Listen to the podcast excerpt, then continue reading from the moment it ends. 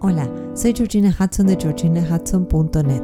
Este podcast ha sido concebido para acompañarte en el camino del autoconocimiento y el bienestar y para que juntos y juntas tracemos un mapa para alinear mente y corazón.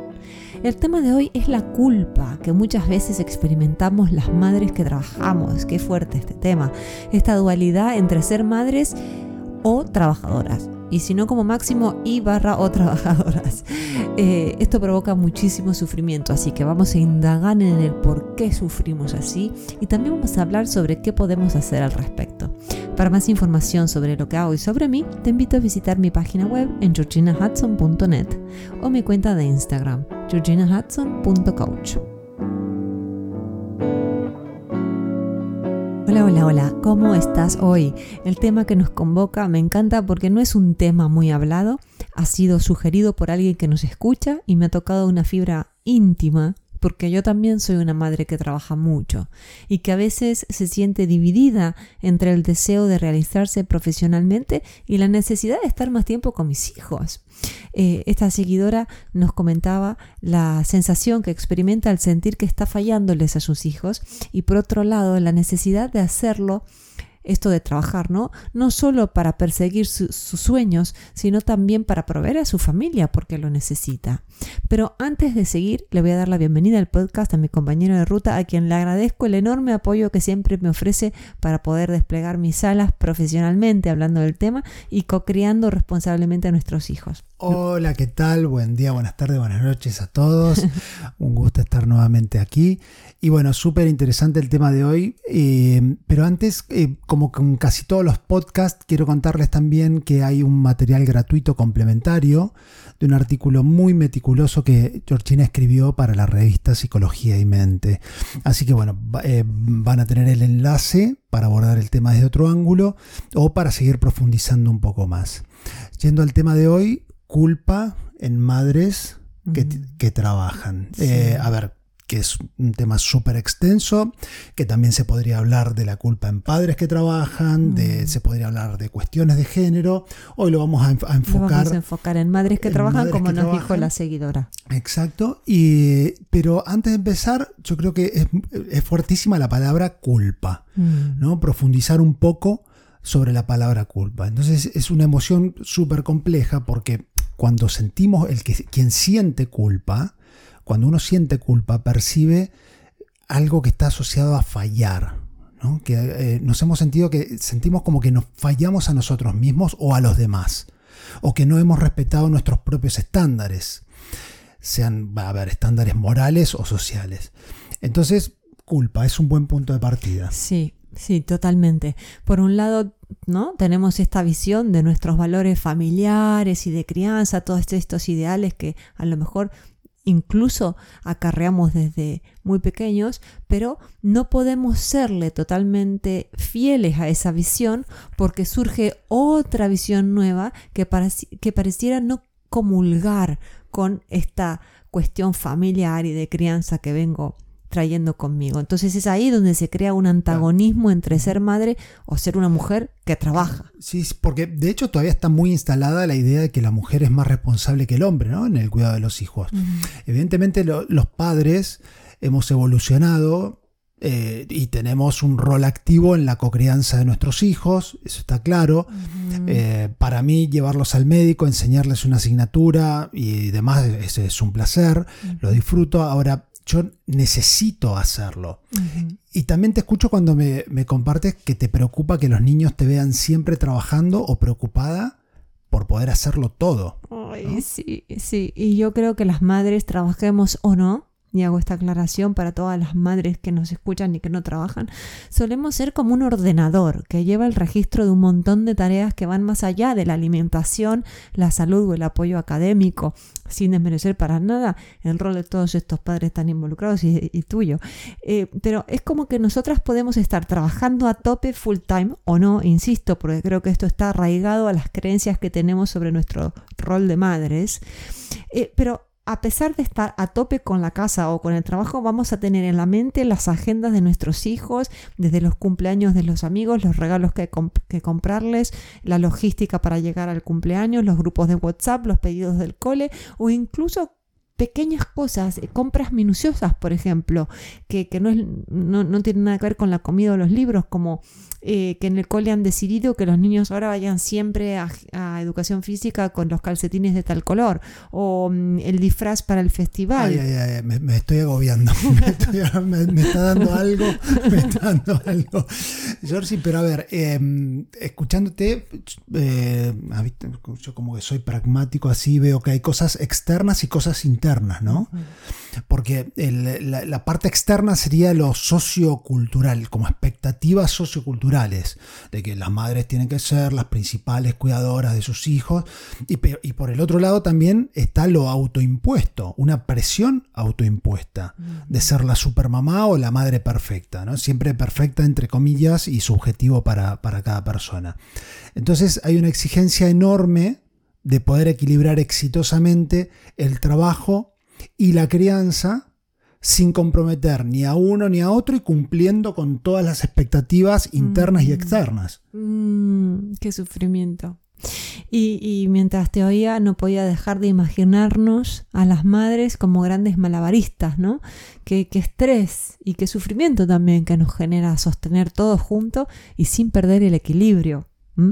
Por eso es tan normal tener esos sentimientos de lucha interna entre lo que las madres que trabajamos queremos lograr y lo que real y naturalmente o humanamente podemos hacer. Por tanto, me parece que la sensación de no estar cumpliendo plenamente ni con las responsabilidades laborales ni con nuestros deberes y necesidades de madres son naturales. Y es importante poder aceptar esto, ante todo, y poder prodigarnos mucho amor incondicional, como decíamos en otro podcast, ¿verdad?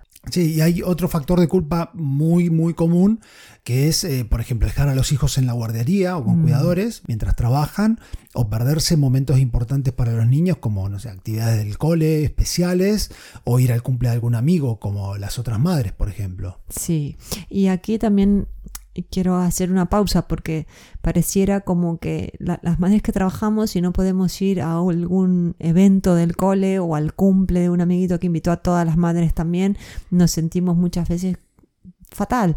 Pero va a haber otros festivales, va a haber otros cumpleaños, nuestros hijos van a entender que su mamá trabaja y también los cuida cuando puede, o sea, nada tiene tanto peso como le damos en nuestra cabeza, ¿no? Y fíjate que ahí en lo que estabas diciendo entra la comparación también, porque hay una idealización. Cuando uno trabaja muchas veces, idealiza a todas las madres que pasan más tiempo con sus hijos. Y con esto también hay un cierto temor a ser juzgadas por elegir trabajar y porque los demás crean que estamos eligiendo no pasar tanto tiempo con nuestros hijos, cuando en realidad no se puede hacer las dos cosas a la vez. Em, otra cosa que mencionaste fue la palabra sufrimiento, que es muy distinta al dolor, ¿verdad? Sí, pues, eh, como, como dicen, ¿no? que el dolor es inevitable, pero el sufrimiento es opcional. Dolor y sufrimiento. Sí, y mil veces sí, es normal que me duela no poder con todo. Es normal que me duela no poder ir a ese cumpleañito donde van a estar todas las otras mamás y yo no voy a estar. Eh, ahora, eh, eso es mindfulness, es aceptar, es observarme, es decir, me duele no poder estar en ese cumpleaños hoy.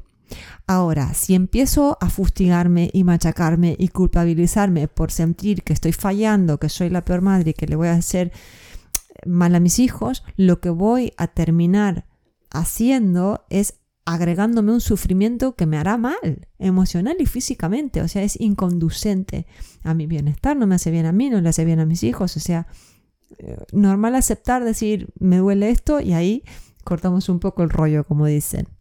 Y, ahora me imagino que las madres que nos escuchan también deben estar esperando que les compartamos qué podemos hacer, ¿verdad? Eh, vamos. O sea, ¿cómo, cómo te imaginas, Georgie, o, qué, qué, qué sugerirías eh, para evitar este sufrimiento de enroscarse, ¿no? De meterse toda esta cosa en la cabeza. ¿Cómo se puede mm. cortar eso? Mm. Lo primero que, se me ocurre, como siempre, es la observación de lo que nos sucede sin juzgarnos, aceptándolo, entregándonos, siendo autocompasivas y luego soltar. Esto de observar y decir, esto me duele, me duele no poder ir a este festival, me duele no poder estar en este lugar con mis hijos, me duele tener que separarme de ellos más allá que después fluya el día y esté bien. O me duele estar en esta reunión de trabajo y no poder estar tan presente. Lo acepto y me prodigo amor. Te entiendo, como que nos hablamos en tercera persona. Y luego suelto suelto, no, no sigo agregando sufrimiento. Lo otro es establecer prioridades muy claras. Cuando uno trabaja y tiene hijos, tiene que tener esto súper claro. Identificar nuestros valores, nuestras necesidades, nuestras prioridades personales, familiares y profesionales. Porque una vez podamos hacer esto, nos ayudará para alinear acciones con nuestros verdaderos deseos y así también poder respetarnos y no traicionarnos. Una vez uno se pone en contacto con lo que verdaderamente desea y acalla las voces de la afuera, se materializa la visión de lo que puedo hacer realmente. Y número tres, entre, si, estuviéramos haciendo una lista, es practicar estar presente. Eh, el mindfulness. Si estás en el trabajo, relájate y haz tu trabajo.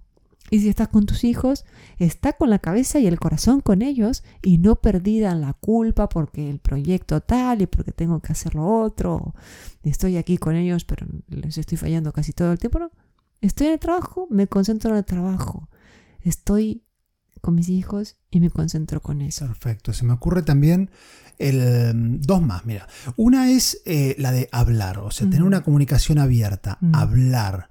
Pero ¿por qué hablar? Porque estos temas cuando van eh, como volando bajito, van en, eh, pasan bajo el radar y, de repente esa culpa va creciendo y la persona no entiende bien por qué y se empieza a sentir mal o lo tiene como en una nubecita, en una nube de tormenta en la cabeza, lo tiene todo el tiempo, empieza a tener problemas con los demás, en sus relaciones con los demás y empieza a hacer huella en, las relaciones. Entonces, en la medida en la que detectamos que algo hay, hablarlo, hablarlo con la pareja, con la familia, con el empleador también, sobre las, responsabilidades laborales y familiares y, establecer expectativas eh, claras y obtener un apoyo hasta, hasta que toda la comunidad también y, el, y, tu, y tu grupo cercano te, acompañe. Hablar. Y la otra es el autocuidado. Practicar el autocuidado también es esencial para mantener un equilibrio saludable entre trabajo y vida familiar. Mm. Siempre lejos de ser egoísta, esto es una necesidad para estar bien abiertos y presentes, ¿verdad? Sí, y es muy común escuchar a madres que trabajan decir, no, no, no voy a hacer, eh, no me voy a hacer tales masajes porque encima que estoy todo el día trabajando, no voy a llegar a casa y me voy a ir para que me haga masajes, o no voy a llegar a casa y me voy a ir a la clase de yoga, o no voy a ir al gimnasio, que ya bastante ausente estoy. Pues no, porque es al revés, ¿no? A medida que yo me cuido y mejor esté, más equilibrada, mejor voy a estar con mis hijos. Claro, sí, y, bueno, y como siempre decimos, si te sobrepasa la culpa o cualquier tema que te sobrepase, eh, invertir en ti misma. Eh, invierte en ti misma, busca apoyo profesional. Eh, bueno, de hecho, tú, Georgie, trabajas con varias madres trabajadoras, es un tema recurrente eh, Georgina o, quien sea un profesional de, confianza, digo, son temas, también esto está relacionado a hablar, ¿no? Hablarlo también con un profesional de confianza y sacarlo y trabajarlo. sacarlo, exactamente, y esto ayuda muchísimo. Y quiero decir que tenemos derecho a ser madres y, en mayúsculas, trabajar para desplegar nuestro potencial y sentirnos realizadas en ambos casos maternidad y trabajo. Y no son mundos antagónicos, sino una mujer que ha decidido dar lo mejor de sí en casa y dar lo mejor de sí en su trabajo. Y para esto hay que dejar los parámetros perfeccionistas y que imposibles, ¿no? De ser super mamá y super trabajadora. Tengo que ser realista, dar lo mejor de mí y soltar como decía al principio. Me encantó. Vamos redondeando este podcast. Esperamos que te haya gustado, que te hayas sentido acompañada con esos sentimientos de culpa que podrías estar experimentando y también esperamos de todo corazón que puedas aplicar las herramientas que te hemos propuesto.